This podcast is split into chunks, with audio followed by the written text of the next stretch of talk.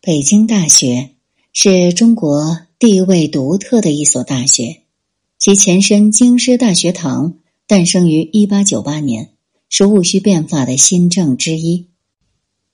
这份非同寻常的问世，决定了北大与中国国运之间无法解开的宿命联系。这里是宁小宁读历史，我是主播宁小宁，今天我们来关注。那年，这位校长被斩首于京城菜市口。文章来源：阳光天明雅读院，撰文：西门四号。已故北大校长都是病逝的，唯有一位被砍头而死，他就是徐景成。徐景成是晚清政治家、外交家。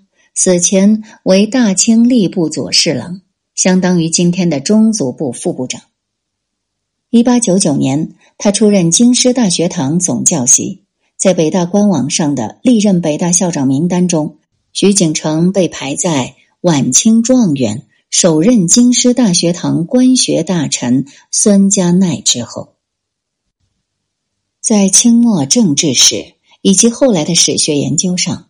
有庚子被获五大臣之说，他是指一九零零年因义和团和八国联军之事而被清廷斩首的五位大臣，徐景成就是其中之一。徐景成是浙江嘉兴人，二十三岁中进士，曾任职翰林院，对国际时事很熟悉。放在今天，那就是经常上央视今日关注的专家。光绪皇帝。很看重徐景成的学识和能力，打算让他出使日本，但因为徐景成的父亲病逝，在家料理丧事而未成行。后来，徐景成还是在外交圈发挥才干，先后受命出使法、德、意、和、比、奥、沙、俄等国，积累了丰富的国际事务经验，对西方甚为了解。戊戌变法失败后，慈禧与西方列强的关系迅速紧张。第二年，义和团兴起，民间反洋情绪高涨。在这种情况下，慈禧利用义和团报复洋人的意图渐渐显现，策略由剿灭义和团改为扶助义和团。因为军机大臣刚毅进言“全民忠贞，神术可用”，以及庄亲王载勋。端郡王载一、辅国公载兰亦主辅义和团，向洋人开战。慈禧决心已定，遂任命载一为总理各国事务衙门大臣。与此同时，得到载一、刚毅等人支持的义和团大举进京。载一说：“义和团都是出万死不顾一生，以赴国家之难的义民。”他夸赞义和团，其实是有私心的。光绪被囚后，他想让自己的儿子当皇帝，但是西方各国对慈禧拿掉光绪不满，以及他们也不能够容忍另立新帝，让载一对洋人十分痛恨。联军前往北京增援，在廊坊遭到聂氏地部阻击，只能就地防守。六月十七日，联军攻陷天津大沽口炮台，消息传到了京城。载一奏请慈禧攻打使馆区，载一的建议让徐景成感到震惊。他在御前会议上站出来反对，认为攻杀使臣，中外皆无成案。徐景成的这番话让慈禧很不入耳，也引起了主战派大臣的愤怒。不过，徐景成并没有放弃。随后，他又与太常寺卿袁敞联名上请肃谋保护使馆，维护大局书，明确指出载一建议的严重性，认为围攻使馆、杀害公使的做法不合国际公法，认为这样会激怒列强，以一国敌各国是关系国家存亡之大事。徐景成认为。解决危局的唯一办法是为外国使馆提供保护，令使馆人员生命得到保障，同时围剿作乱全民，诛纵匪祸首，以此来退洋兵。而就在此时，慈禧得到虚假情报，说列强让他还政于光绪，这令慈禧勃然大怒，本来缓和的态度骤变。六月二十日，德国驻华公使克林德在前往总理各国事务衙门请求保护使馆区时，在东单被清军神机营张京恩海开枪打死，大战的最后一根导火索被点燃了。六月二十一日，清廷以光绪帝的名义发诏，对十一国同时宣战。随后，八国联军对清军和义和团开战。七月十四日，联军占领天津，直隶总督玉露自杀，北京危在旦夕。时局的演变让徐景成更加担忧，他觉得这样下去，京城黎民在劫难逃。可是，此时朝中的主战派已经占据绝对上风，徐景成等少数主张和谈的大臣则被视为卖国贼。慈禧为了解除掣肘，下令处死徐景成和袁敞，理由是任意妄奏、又言乱政、语多离间。慈禧发布的懿旨如下：吏部左侍郎徐景成、太常寺卿袁敞。屡次被人参奏，声名恶劣。平日办理洋务，各存私心。每遇召见时，任意妄奏，有言乱政，且语多离间，有不忍言者，实属大不敬。若不严刑惩办，何以整肃群僚？徐景成、原厂均着行政法，以昭窘戒。事实上，徐景成违背慈禧的心思，与朝中权臣的意见相左，直言奏请，就已经知道自己性命难保。出事之前，他曾对身边人留言说：“各国联军行将入都，事不堪问矣。日后合约之科不待言，君等当预筹之。”他身为国家前途担忧。数日之内，鬓发皆白。徐景成之死，让鲁迅笔下的人血馒头一幕提前上演。七月二十八日，在徐景成原厂被押赴菜市口刑场路上，观望的义和团全民和无知民众高兴的像过年一样，他们为看到卖国贼被处死而欢呼雀跃。徐景成、原厂二人被斩首后，无人前去收尸。后来，还是有相同政见的兵部尚书徐用仪不忍出面含泪收尸。而仅两周之后，徐用仪、户部尚书立山、内阁学士连元遭到与徐景成同样的命运，被以同样的罪名斩首于菜市口。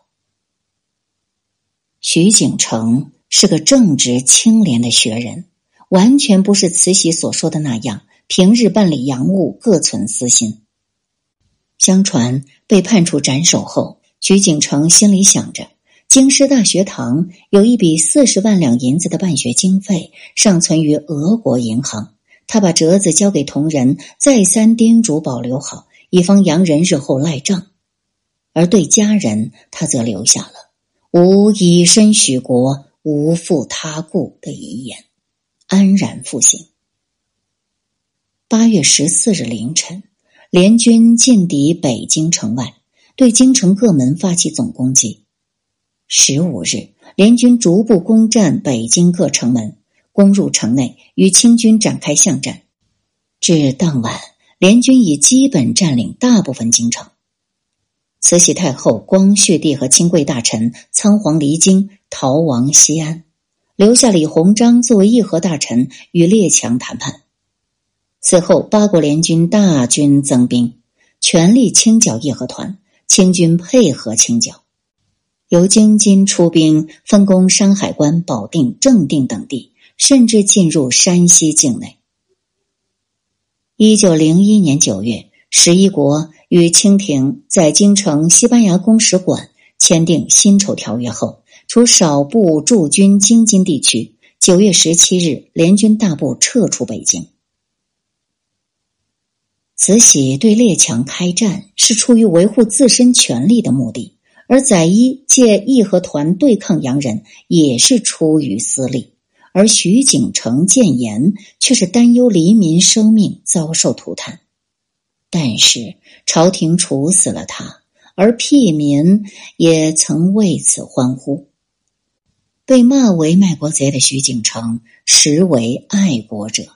在任时，他曾为捍卫大清在东北、内蒙和新疆的权益苦争。他通晓洋务，深知西方列强的实力。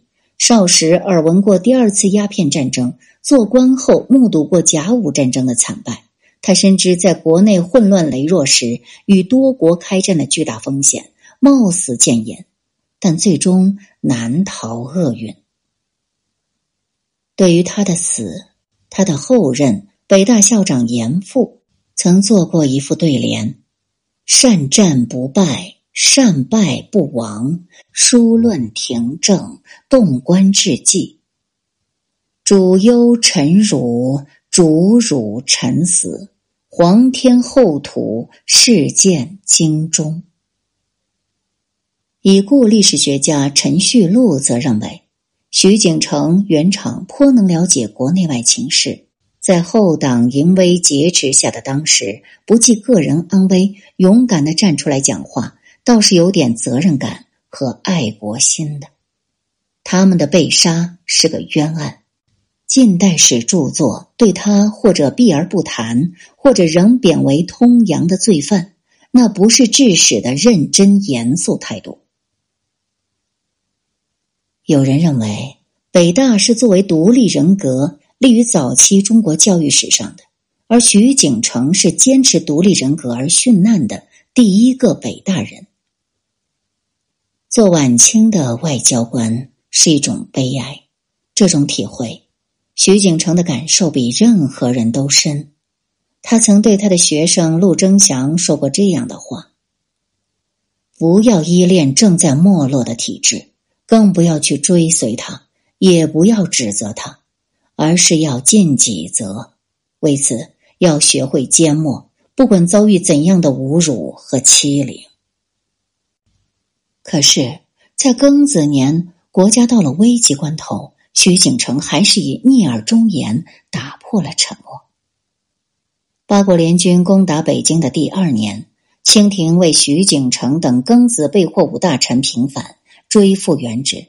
同年，徐景成灵柩被护送南下，与菜市口斩首时的万民唾弃景象截然相反，沿途呈现万众瞻仰的局面。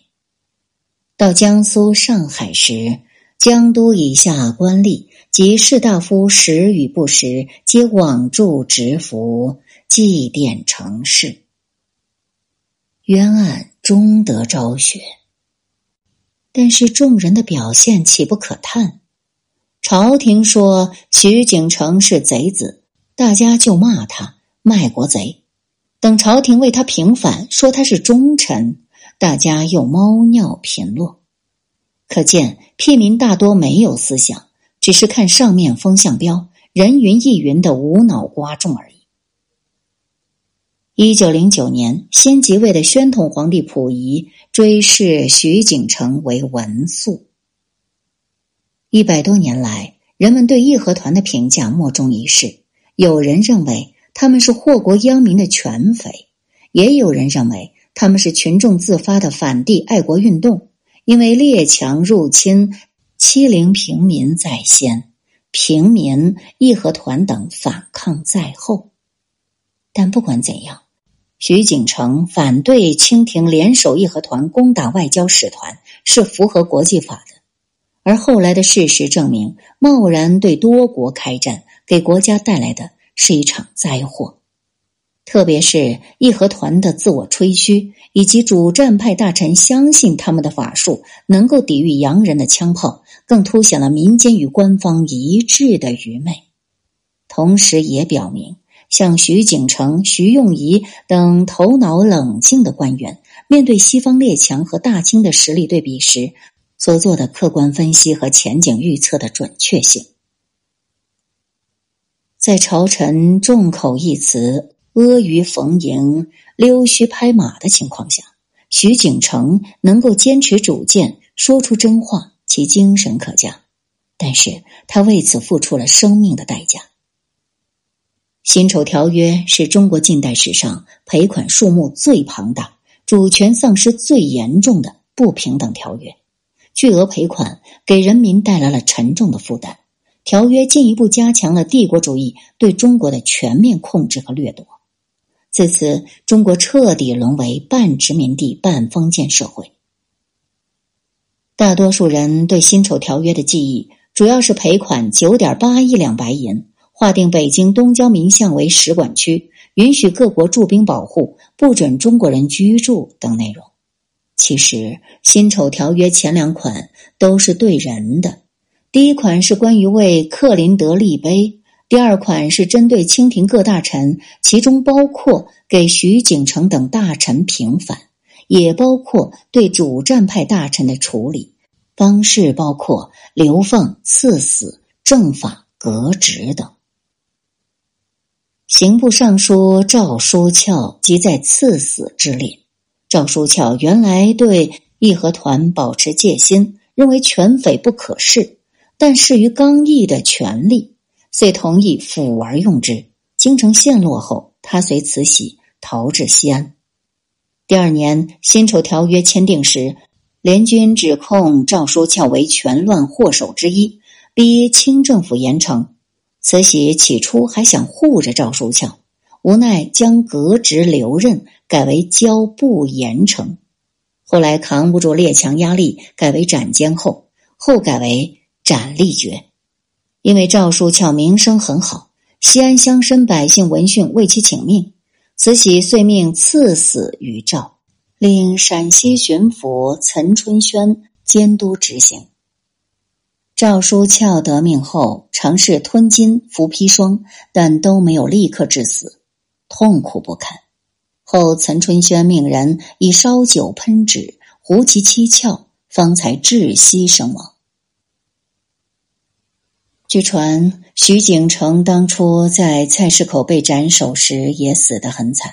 行刑时，刽子手索贿不成，故意把刀砍在徐景成的脊椎上，颈椎断裂而气管犹存，让他痛苦而死。具有讽刺意味的是，在数名大臣被正法赐死的情况下，闹得最欢的载一却活了下来，被流放新疆。辛亥革命后返回北京，一九二二年才病死。徐景成是主和派，赵书翘被裹挟而成为主战派，但是在国家遭到外敌入侵和攻陷后，他们都失去了宝贵的生命。身为朝廷大臣，死得十分屈辱。他们的死不仅仅是他们个人的悲惨命运，更是一个孱弱多难的国家命运的写照。身为京师大学堂总教习，徐景成未必对这所中国最高学府做出过多少具体贡献，但是他的求真精神和独立人格却是给后人留下的一笔宝贵财富。如同屈原《橘颂》当中的诗句：“苏轼独立，恒而不流兮；秉德无私，参天地兮。”